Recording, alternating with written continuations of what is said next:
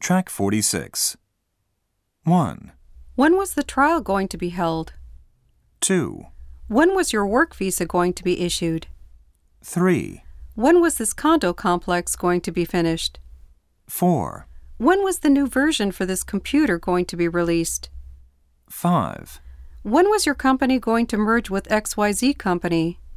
6, When was your company going to branch out into the textile industry? 7, When was the bank rate going to go up?